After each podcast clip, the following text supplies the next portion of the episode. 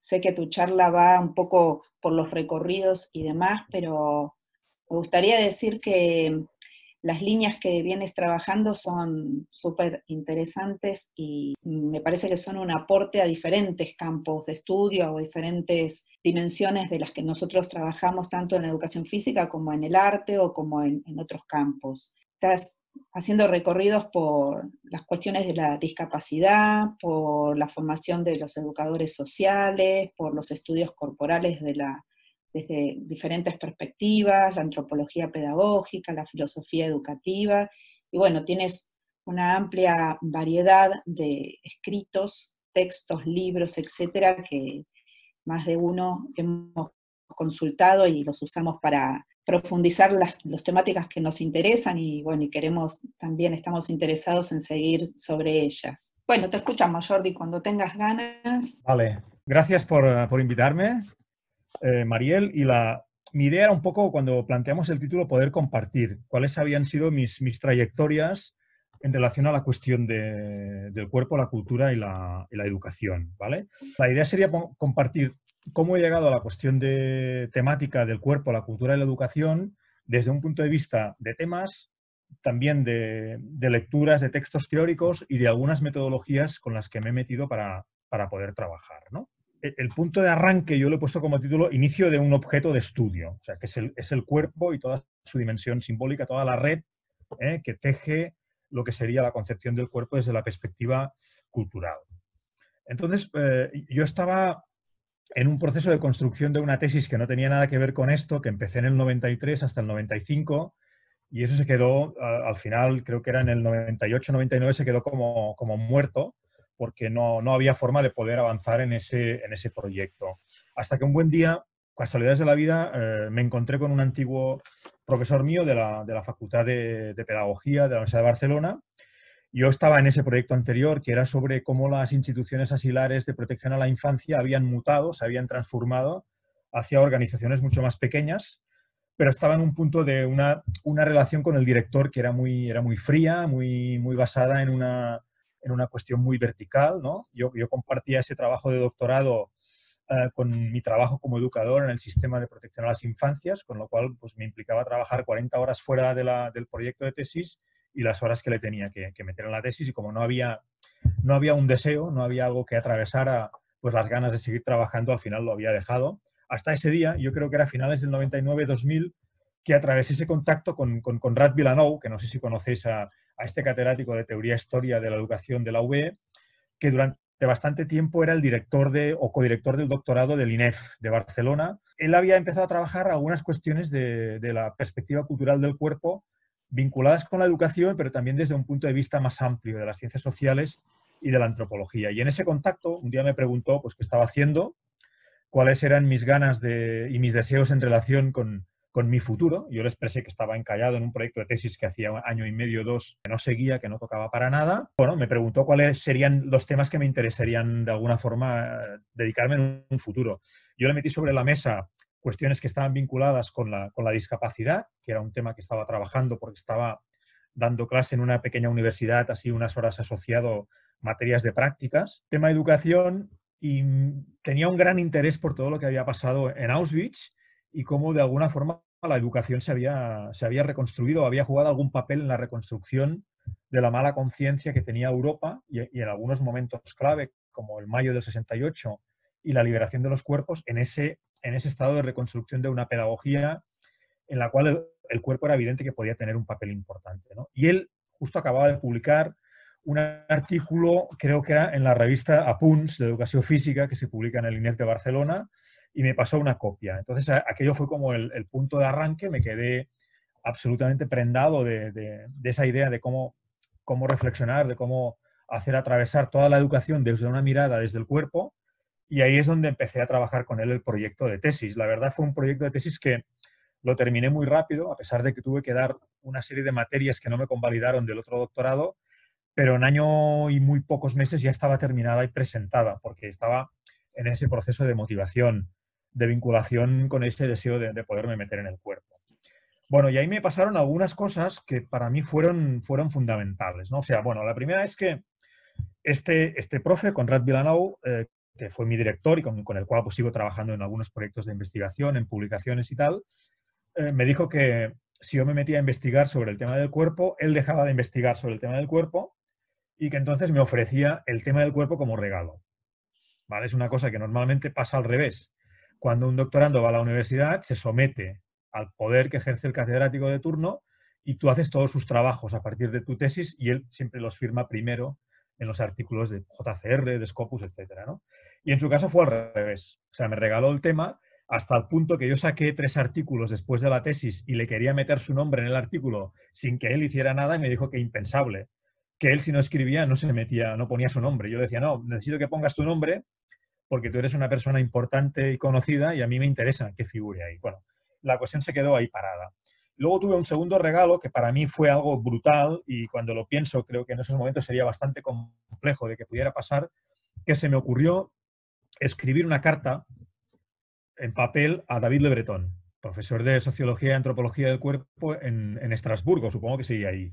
Y le mandé esa carta y al cabo de muy pocas semanas recibí una caja en casa con prácticamente todos sus libros, montón de fotocopias de artículos y de separatas de revistas. Entonces yo ahí tenía de golpe una, una bibliografía de temas que más o menos conocía, algunos libros incluso los había consultado en la biblioteca y un par de ellos los había comprado en francés.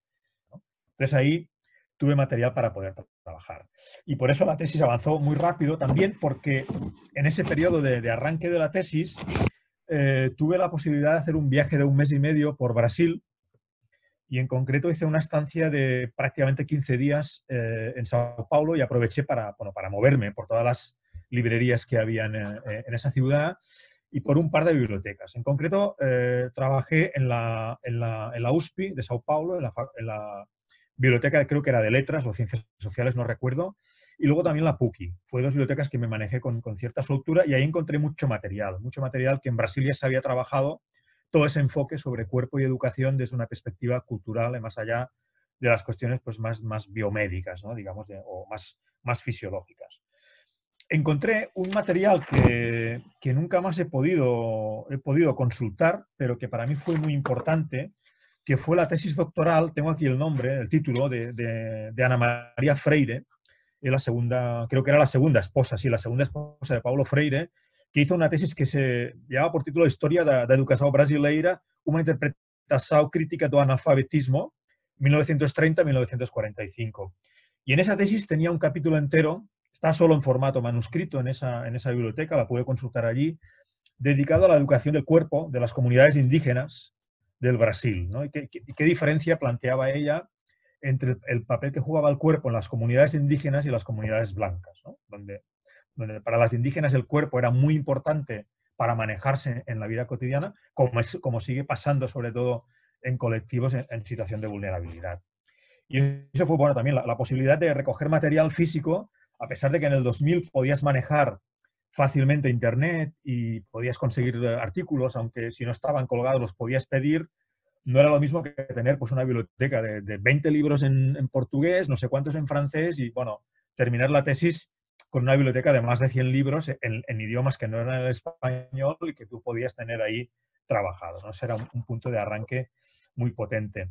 Yo en la ciudad que vivo, que es Girona, está a 90 kilómetros de Barcelona, hacia el norte, y la frontera con Francia queda unos 50 kilómetros. También cada dos meses cruzar la frontera para ir a comprar distintos objetos, entre los cuales siempre habían cargado libros. En una librería de referencia de la ciudad francesa que se llama Perpignan, que es una ciudad de unos 200.000 habitantes, y podía conseguir, no sé, por ejemplo, libros de una editorial que han trabajado bastante la cuestión del cuerpo, que se llama L'Armatan. L'Armatan. También en algún viaje a París que podía haber conseguido material. O sea, es una, una posesión física de libros que para mí son muy importantes y que si no, me, si no hubiera tenido la posibilidad de desplazarme, pues era complejo.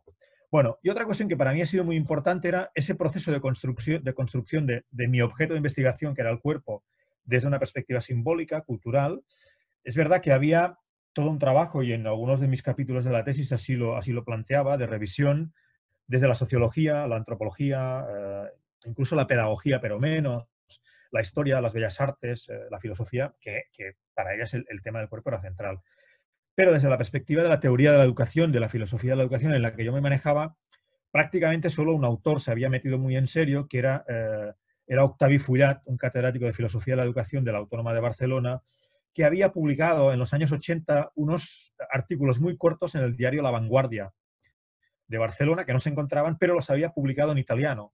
Bueno, eh, me pasó que todo el trabajo que yo estaba produciendo en ese momento, el grupo de investigación, no era, no, era un grupo de investigación como tal, sino que era un seminario, un semillero, tal y como se conoce pues, en algunos países de Latinoamérica, con ese origen del seminario de investigación y de docencia de Alemania, que en España prácticamente ha desaparecido por, por completo de, de, muchas de las universidades. Existía un seminario que en ese momento se llamaba Seminario Iduna de Educación Estética, o sea, el tema era la estética y la educación estética desde distintos puntos de vista, y de hecho mi tesis la empecé a trabajar con esa idea, no, no vinculada, no está, no está todo vinculada estrictamente a la educación física, sino que estaba más vinculada a la educación estética. En el tribunal alguien me planteó si eso no era una tesis de educación moral, por algunas de las cuestiones que se podían que se podían interpretar. Y ese espacio era muy interesante porque se podía compartir en las reuniones de, pues de cada 15 días de cada mes los avances con, los que uno estaba trabajando, que luego en otros contextos me ha, sido bastante complejo de poder recuperar eso y de poderlo de alguna forma eh, vincular y hacer circular.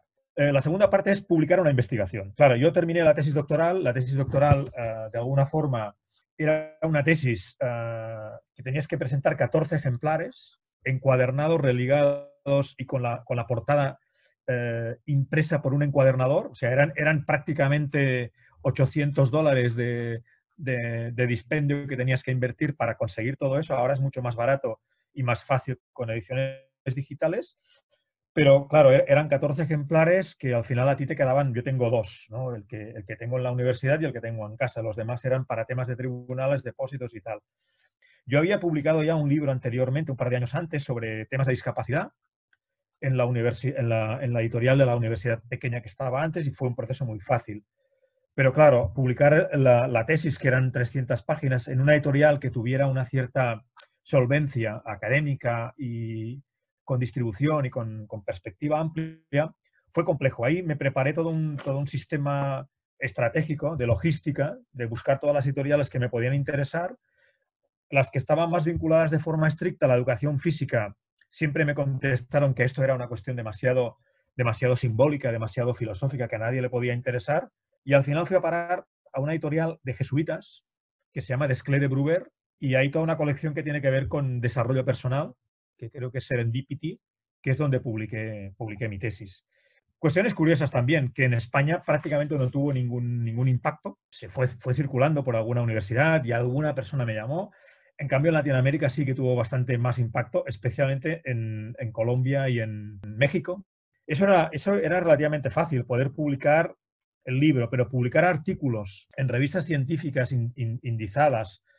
En el 2005-6, la tesis se presentó en 2004 cuando estaba en este tema, el tema de JCR, de Scopus, pues prácticamente nadie, nadie manejaba esto, ¿no? Yo conseguí publicar un artículo de manera muy fácil en Revista de Educación, que es una revista del Ministerio de Educación de España, que está desde hace muchos años en JCR sin ningún tipo de revisión, o sea, fue muy fácil.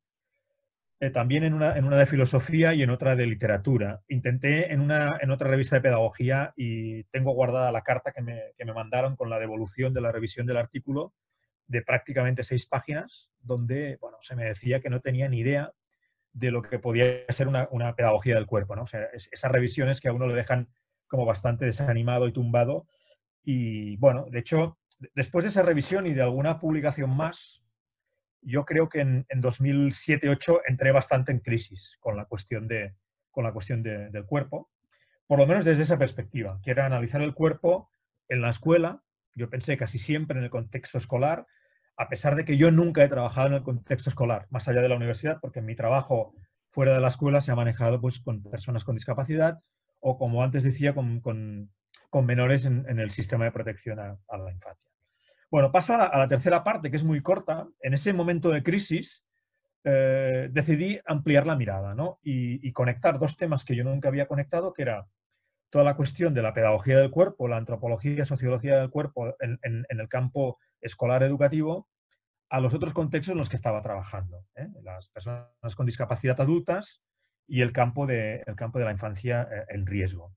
Bueno, y ahí me, me apareció una cuestión muy interesante que en la tesis sí que lo había tocado un poquito, que era toda la cuestión del cuerpo freak, de los monstruos. ¿Qué pasa con los monstruos? ¿no? Cómo en nuestro imaginario eh, desarrolla toda una serie de mecanismos, eh, conscientes o inconscientes muchas veces, de recreación y de reproducción o de producciones extrañas de esos cuerpos que son radicalmente diferentes a los nuestros, ¿no? de esos cuerpos que están literalmente divorciados de la categoría de normalidad, de esa categoría que alguien ha inventado, no sabemos cómo, y que va reinventando día a día, y que en realidad hace que la, sociedad esté construida de forma dicotómica.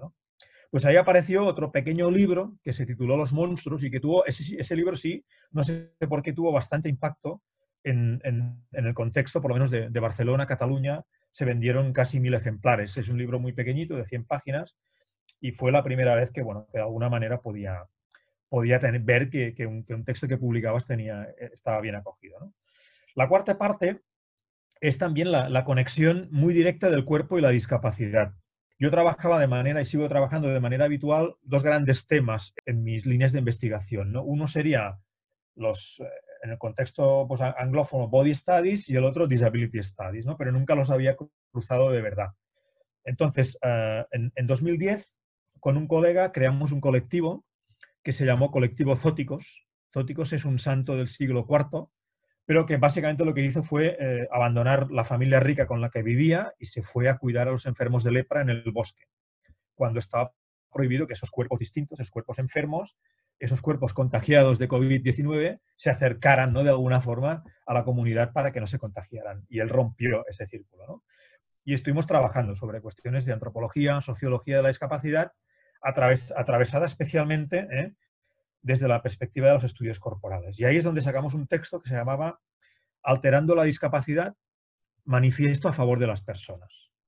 Y es un, como un punto de, conexión con el cual todavía sigo trabajando a partir de distintas líneas, ¿no? Pero uno es, en, España eh, rompió muy fuerte eh, todo un trabajo epistemológico en 2005 que se, bueno, básicamente se focalizó en romper en destruir, en, reinventar el propio concepto de discapacidad a partir del concepto de diversidad funcional, que en Argentina también ha entrado por distintas vías. Ahora está bastante en crisis en España por lo que representa desde distintas eh, perspectivas, sobre todo desde la perspectiva legal, porque a nivel legal se maneja el concepto de discapacidad y a nivel social el de diversidad funcional. Entonces, todas las personas que tienen que utilizar toda la perspectiva legal para conseguir ayudas, se generan una serie de controversias, no solamente epistemológicas, sino también reales y legales, que lo han puesto en, bueno, de alguna forma en, cuestionamiento y es interesante porque está en un proceso constante de, construcción y reconstrucción. Y luego en, una, en, una, en un trabajo que hicimos bastante interesante, que era poder analizar cómo las personas con discapacidad, con diversidad funcional, vivían de forma encarnada su propia experiencia de la discapacidad. Y ahí hemos manejado pues, bueno, distintos materiales. ¿no? Uno es un libro sobre militancia y diversidad funcional y el otro una cosa muy interesante que es eh, mi universidad es online. Entonces hay una asignatura del grado de, educación social que es una optativa que se llama Dependencia y Educación para la Autonomía. Entonces pensamos que la forma más interesante de, poder subvertir la propia construcción y la, y la propia generación de conocimiento era romper con esa forma estática de que es la, es la universidad únicamente la productora de conocimiento y dar la palabra a las propias personas con discapacidad que de alguna forma tenían cosas que decir y habían construido también un discurso de eso que tenían que decir. Entonces, los materiales de esta asignatura, excepto la parte de introducción de la profe coordinadora y la mía, eh, lo demás es todo un material que está escrito directamente por el colectivo de personas con discapacidad encarnando ¿eh? desde, distintos puntos de vista de historia, de psicología, de marco legal, de educación, de concepto residencial, de, marco laboral, para poderlo manejar desde esa perspectiva. En ese momento también tuve la suerte de dirigir dos tesis, dos tesis doctorales que estaban vinculadas directamente con la discapacidad. Una de ellas no, no, está atravesada para nada con el cuerpo y la otra sí. La otra es, se titula Una corporeidad posmoderna, de Asumpie, que hace una revisita a la discapacidad desde esta lectura posmoderna de la corporalidad. Bueno, y ahí es donde yo ya entro en crisis total con el tema, de, con el tema del cuerpo, porque ya llevaba bastante tiempo manejándome. Bueno, desde el año 99 hasta 2000, estamos hablando ya de 2011, 2012 por ahí. De forma previa me habían escrito de Medellín y de, otra ciudad de, Colombia que es eh, Villavicencio. Y ellos habían, leído algunos textos eh, que están online, también había llegado mi libro. Entonces me invitan en 2009 a, a Medellín a un macroevento que igual algunos de vosotros habéis estado, que es Expo Motricidad. Yo en, en, ese momento, en 2012, ya he dejado el tema del cuerpo por completo, cuando me invitan otra vez a participar a Expo Motricidad. Y en ese momento, no sé por qué, dije que sí, y aparecí en 2013. Y entonces mi gran proyecto de, ampliar ese trabajo inicial de la pedagogía del cuerpo, que era la educación integral, que la verdad todavía sigue por ahí como, como presente, aunque no, no está activo, la segunda parte era empezar a trabajar una pedagogía espiritual, que va a sonar como muy extraño a lo mejor en este espacio, pero con esa visión de que todo el trabajo que, que he hecho y que estamos haciendo de una educación corporal tiene sentido si al final tiene que ver con algo más integral, no con algo segmentado, sino que, claro, el cuerpo forma parte de, nuestra esencia como sujetos, como personas, pero no es una parte segmentada, que puede ser una de las problemáticas de interpretarlo desde, esta perspectiva. ¿no? Bueno, total, que al final me seguí animando con la cuestión del cuerpo y ya no lo he dejado, estamos ahí eh, pues liado con, con, varios, con varios proyectos que todavía luego ya al final voy a comentar. La, la sexta parte tiene que ver con dos autores que, que, para mí pues, han sido importantes y que de una forma u otra pues, eh, atraviesan el cuerpo. Son dos, dos, autores franceses.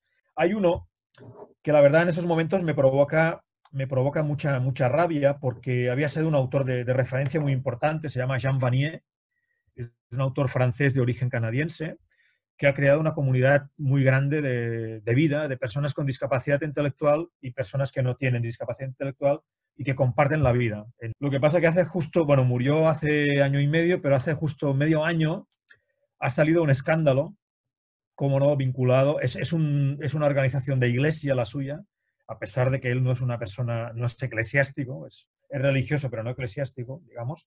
Un escándalo de, de abuso, no, no, de menores, sino de abuso. Él era como una especie de padre espiritual de un grupo de mujeres y las tenía sometidas eh, psicológicamente y se ha destapado toda una cuestión de abusos, ¿no? que a mí me ha generado muchas controversias porque las ideas que él plantea a nivel educativo y a nivel de cómo concibe la persona con discapacidad han sido muy importantes. Entonces voy a hablar, solo comento esto de él y lo dejo aquí y recupero el otro autor que, bueno, hasta que se demuestre lo contrario no ha pasado por ningún proceso de estos, que se llama Fernand de Ligny. De Ligny es un autor que en Argentina se está publicando una parte importante de su obra, en una editorial de Buenos Aires que se llama Cactus Editorial, eh, Vagabundos Eficaces, Lo Arácnido y otros textos, que es el más complejo de los que han publicado, y el otro es Semilla de Crápula, que es muy, es muy cortito. Entonces, Deligny es un personaje muy importante en el campo educativo francés, y Deligny es alguien que nació en el 13, 1913, en, en el norte de Francia, en Lille, y empezó a trabajar como de educador, maestro de apoyo en un hospital psiquiátrico. Hizo una revolución ya dentro del hospital psiquiátrico, dando la palabra ¿no? al propio colectivo de, de, enfermos ahí encerrados. En los años 60 él está viviendo por la zona de Ile-de-France, todo lo que es alrededor de París, y también entra en crisis de todo y decide que se quiere apartar de todo lo que son las instituciones. Y dijo que iba a crear un proyecto nuevo. Entonces coge dos chicos autistas, ya adultos, se, se, se ponen dos mochilas a la espalda, bueno, cada uno una mochila, una tienda de campaña y empiezan a bajar. Se instala a vivir ahí, en el bosque, y de hecho, eh, desde no sé exactamente qué año llega, 64, 63, 65, o sea, antes de todo lo que es el mayo del 68 de París, él ya está haciendo una revolución muy potente, hasta que muere. En el año, en el año 96 vive de forma muy precaria.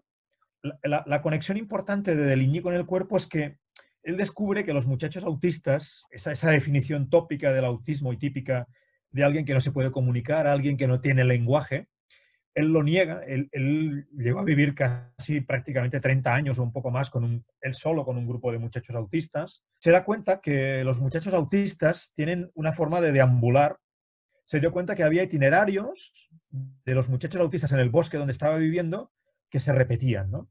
Y se le ocurrió contratar a dos dibujantes que fueran muy finos dibujando con tinta china y creó todo un proyecto de, bueno, de, de, de mapas de, líneas de rancia. Y él dijo que, bueno, que todo eso era un lenguaje con el cual se comunicaban.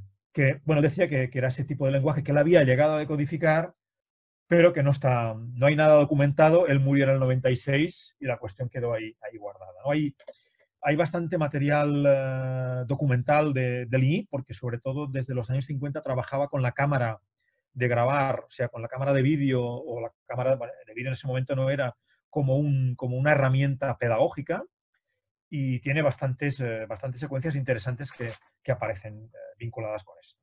Bueno, dejo los dos autores y voy a empezar una otra parte, que es la séptima, que tiene que ver con las geografías de la investigación. ¿no?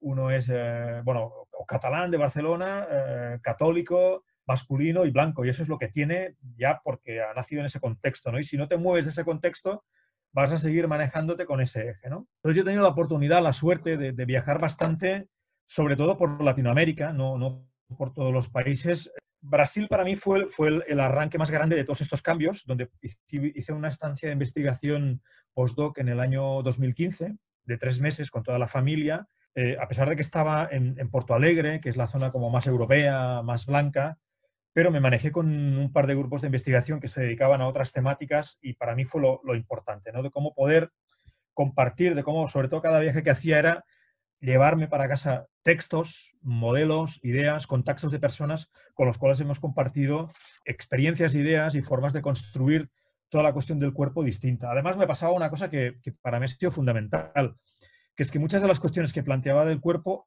en mi contexto más cercano nunca eran entendidas.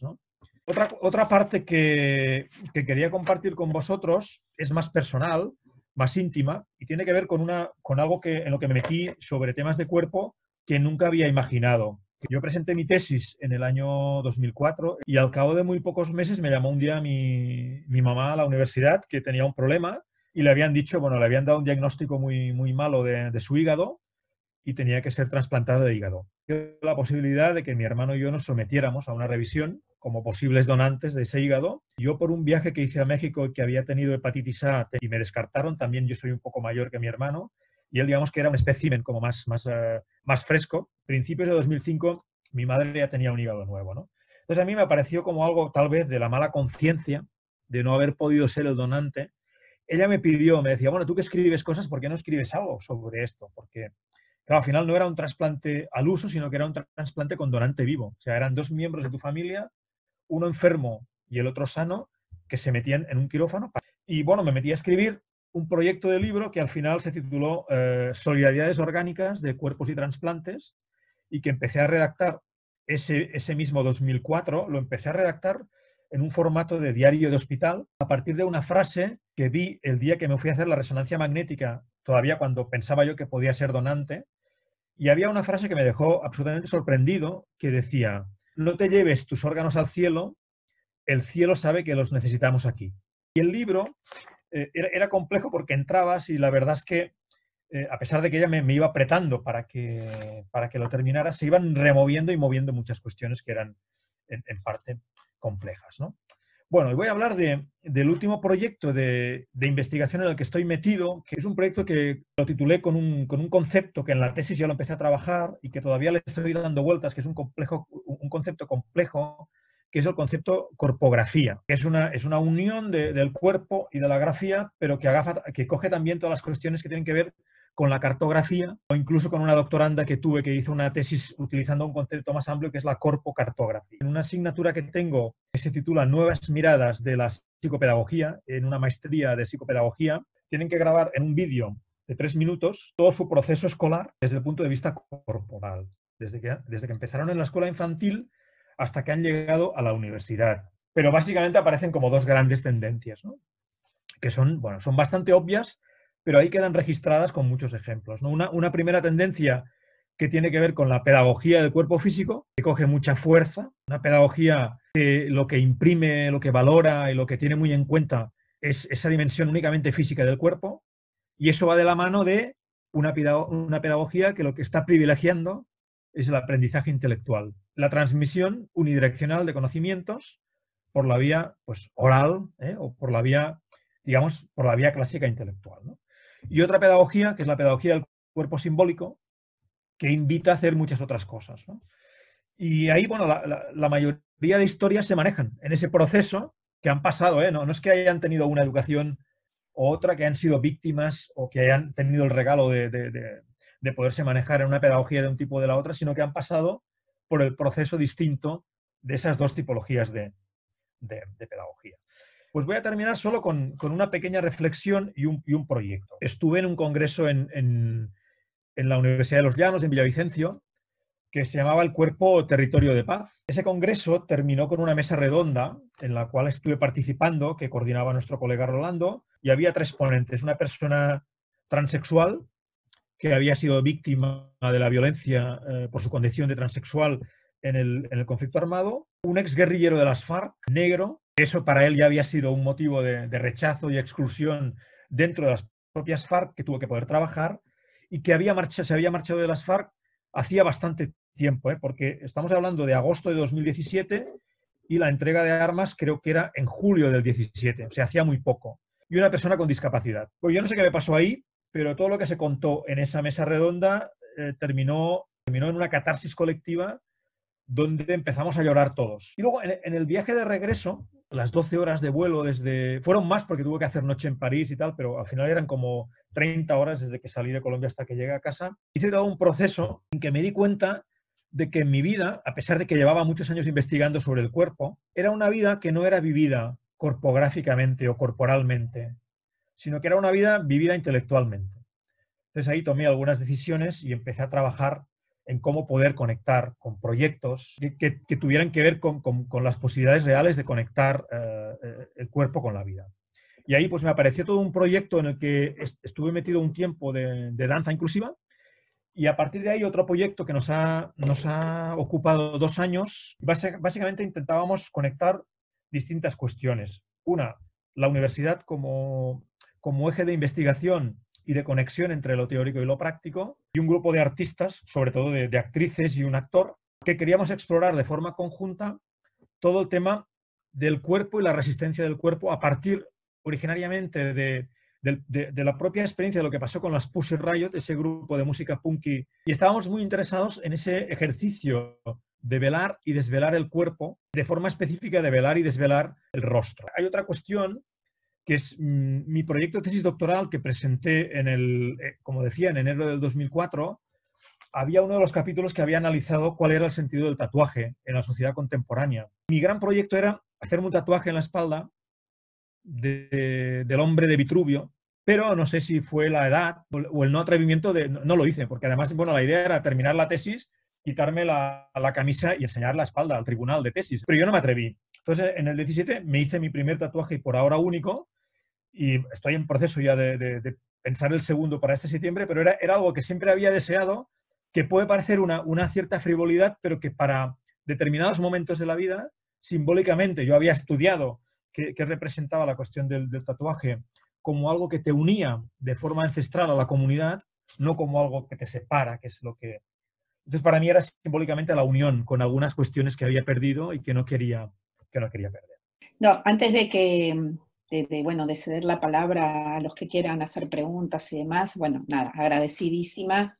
Bueno, a mí lo que me ha parecido, digamos, escuchándote, viendo el recorrido y pensando en las entradas y salidas, justamente eso, ¿no? De cómo, los temas que están vinculados a, o por lo menos los que intentamos hacer un estudio sobre el cuerpo, los cuerpos, en algún momento nos atraviesan, ¿no? De una u otra manera. Supongo que todos los temas nos atraviesan cuando nos los ponemos a estudiar, pero como que el cuerpo se revela como una, como con mucha mayor este, profundidad o se encarna, ¿no? Que es la palabra que, en un sentimiento, digamos, en algo que, trasciende.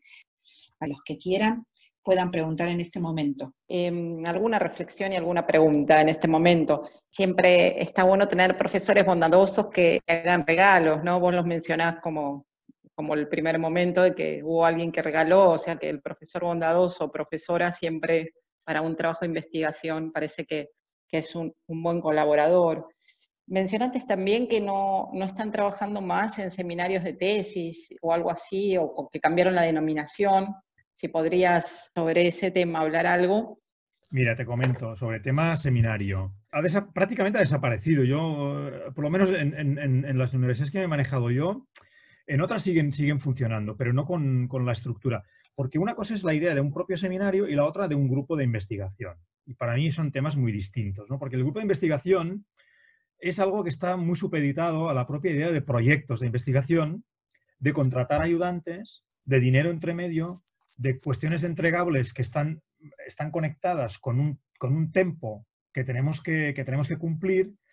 Y en cambio, eh, esta idea del seminario que yo compartía era, bueno, vamos a ponernos a leer un libro. Y este año nos vamos a dedicar a leer solo ese libro. Cartas sobre la educación estética de Schiller, por ejemplo, ¿no? O yo qué sé, eh, hicimos un seminario sobre historia de la infancia de Joyce de Maus y, la historia de la infancia de Philippe Ariès. Eran dos, dos, historias de la infancia y las comparábamos, todo un curso trabajando, trabajando sobre esto, ¿no?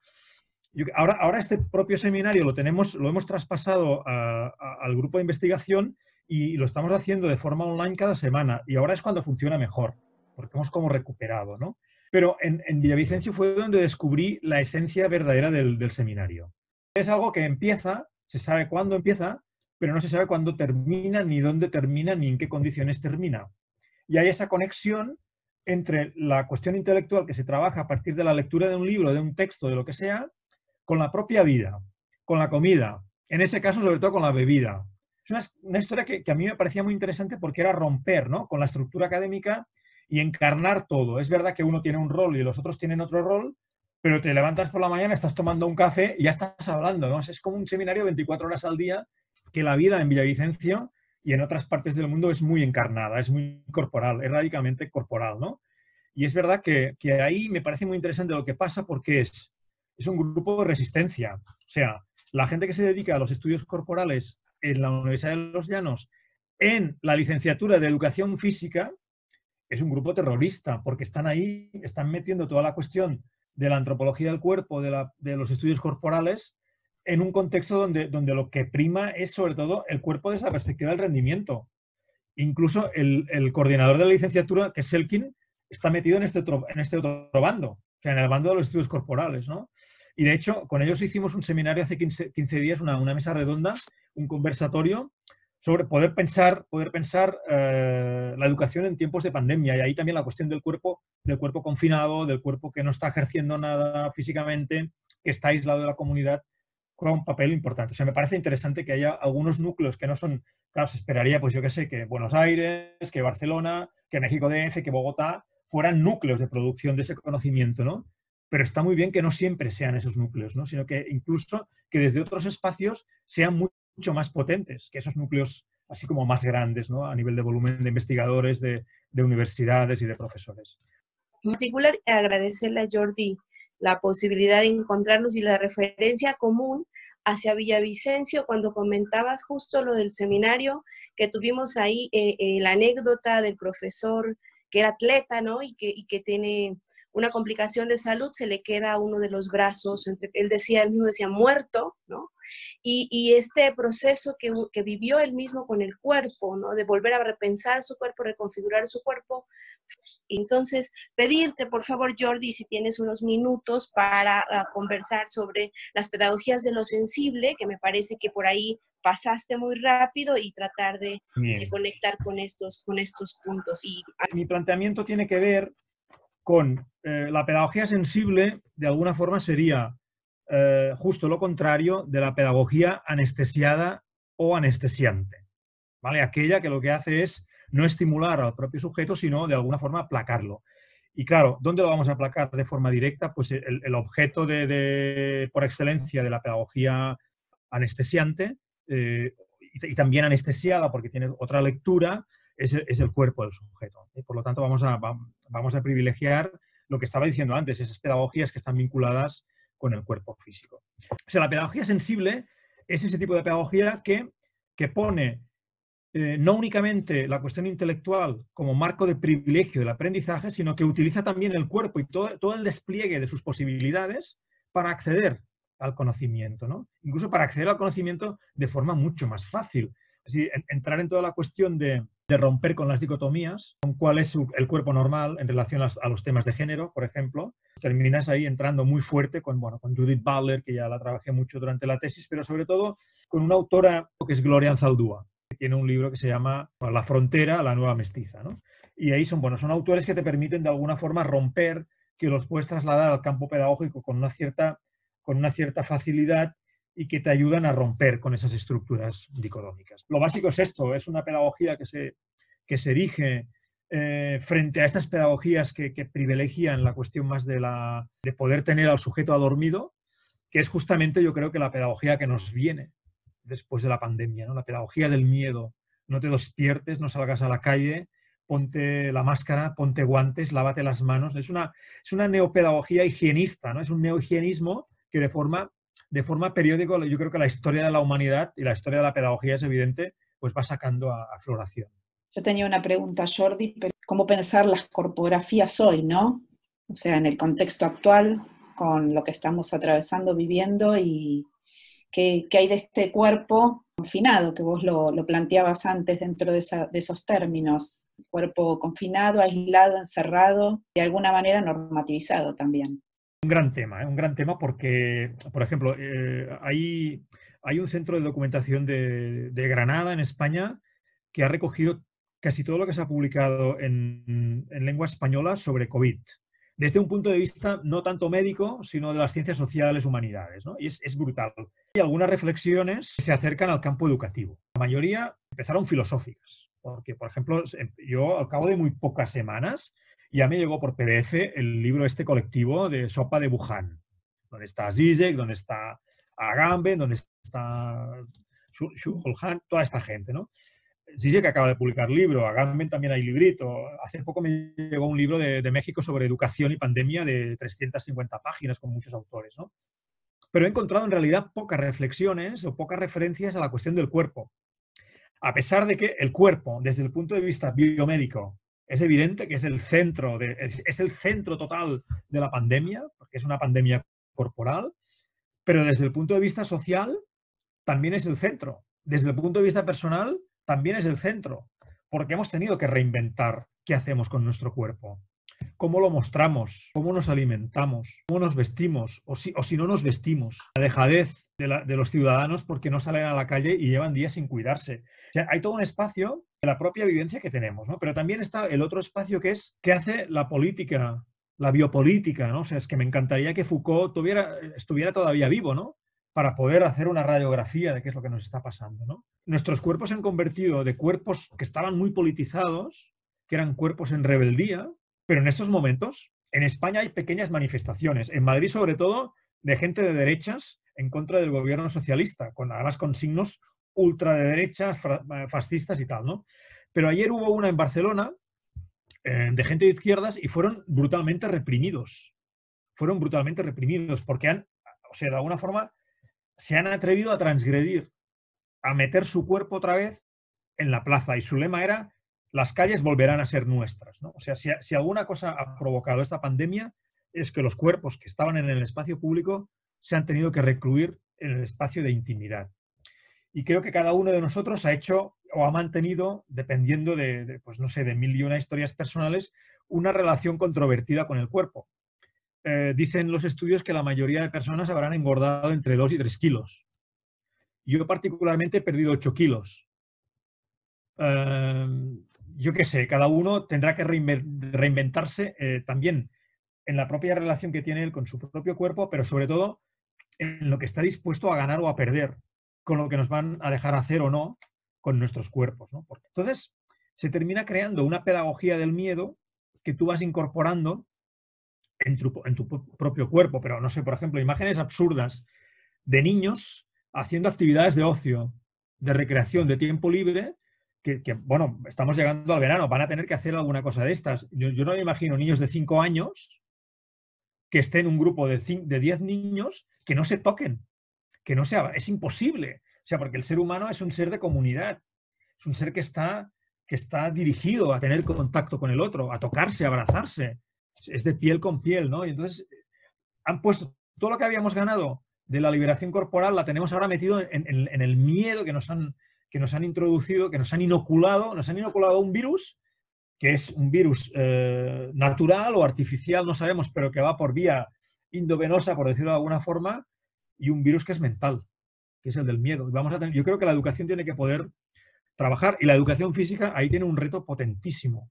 porque fíjate que la mayoría de materias que se han seguido dando eh, de forma online han funcionado más o menos bien. Yo he visto en casa lo que se ha hecho en educación física, no se ha hecho nada, se ha hecho teoría pura y dura.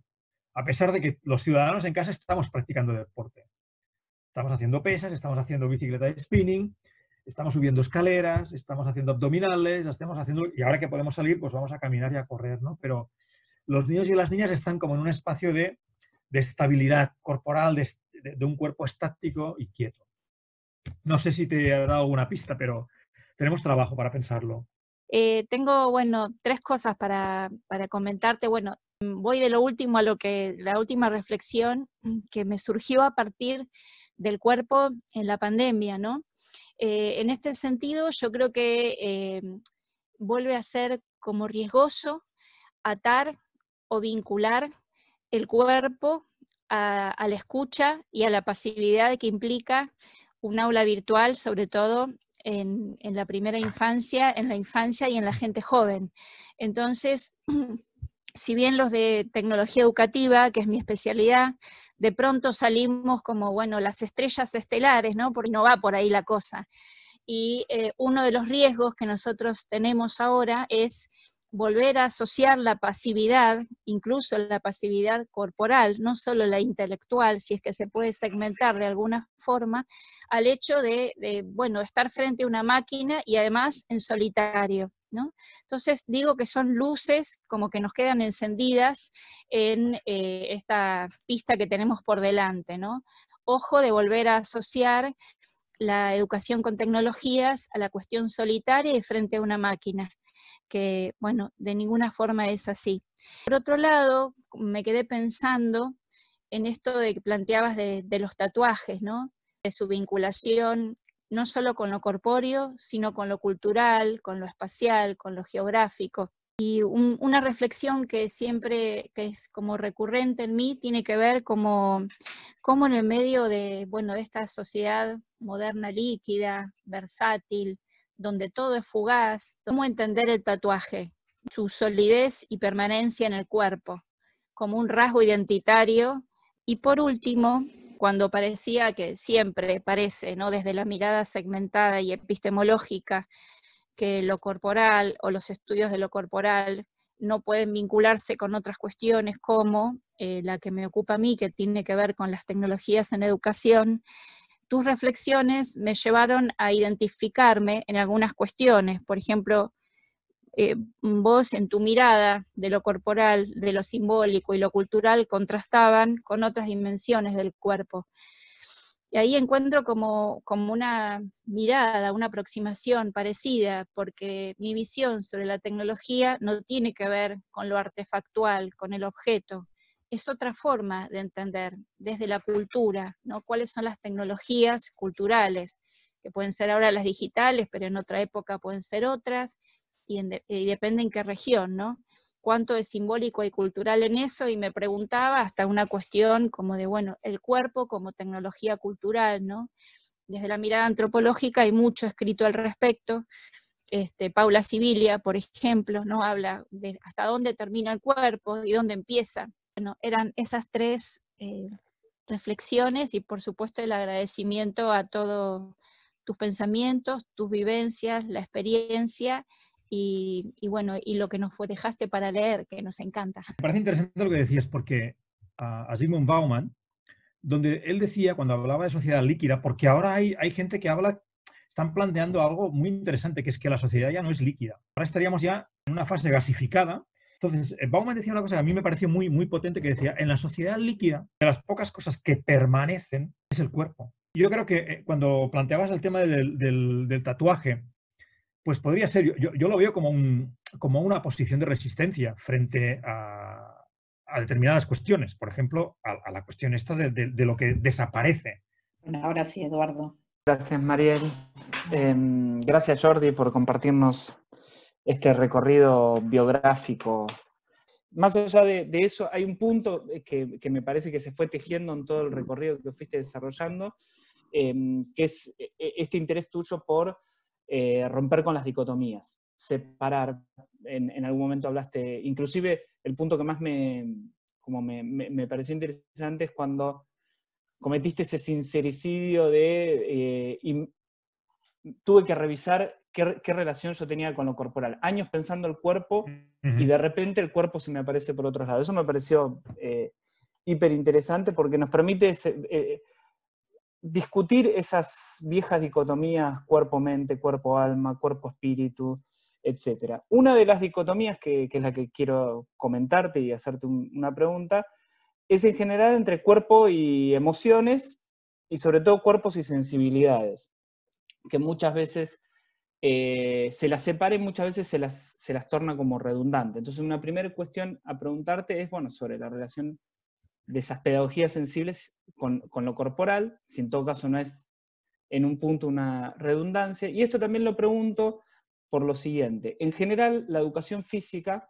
los discursos en educación física han abordado cuestiones del orden de lo político, o sea, un uso político de esa educación de los cuerpos, y un uso ético. De hecho, vos en tu recorrido, trataba de acordarme el ejemplo y no me acordaba, pero contabas que en un momento quisiste eh, presentar algo y te dijeron, no, eso, eso de estética es demasiado moral. Bueno, hay también un, sentido ético sobre para qué enseñamos amor. Y sin embargo, la educación física o la educación en cuerpo, acá voy a hablar un poco más amplio, eh, no se ha preocupado por un sentido estético sobre los cuerpos. Lo ha reducido a un sentido sobre lo bello, o sea, se ha acoplado a cierta idea de lo bello como lo correcto y ahora va, lo digo quizás en forma de afirmación, pero también es de pregunta, no, es el camino justamente eh, para, pensar el lugar de las sensibilidades en nuestra educación, resignificar esa dimensión estética del cuerpo, separarla totalmente de la idea de lo bello y darle un nuevo sentido, una nueva idea eh, sobre lo estético. Y ahí va de la mano con esto último que le decías a, a Silvina y con esto cierro la pregunta la importancia del concepto de experiencia, que en general la pensamos la experiencia como esa idea de acumulación de situaciones pasadas, ¿no?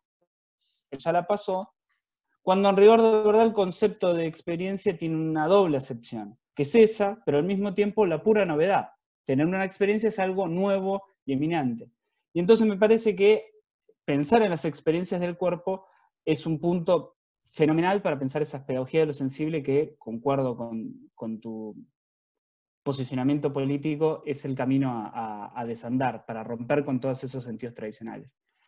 Mira, Eduardo, sobre el tema experiencia, acabo de leer, bueno, está hace, hace un rato en una página algo que define la experiencia como nunca la había visto. Es de un libro de un antropólogo y jesuita de aquí, de Barcelona, que se llama Xavier Meloni.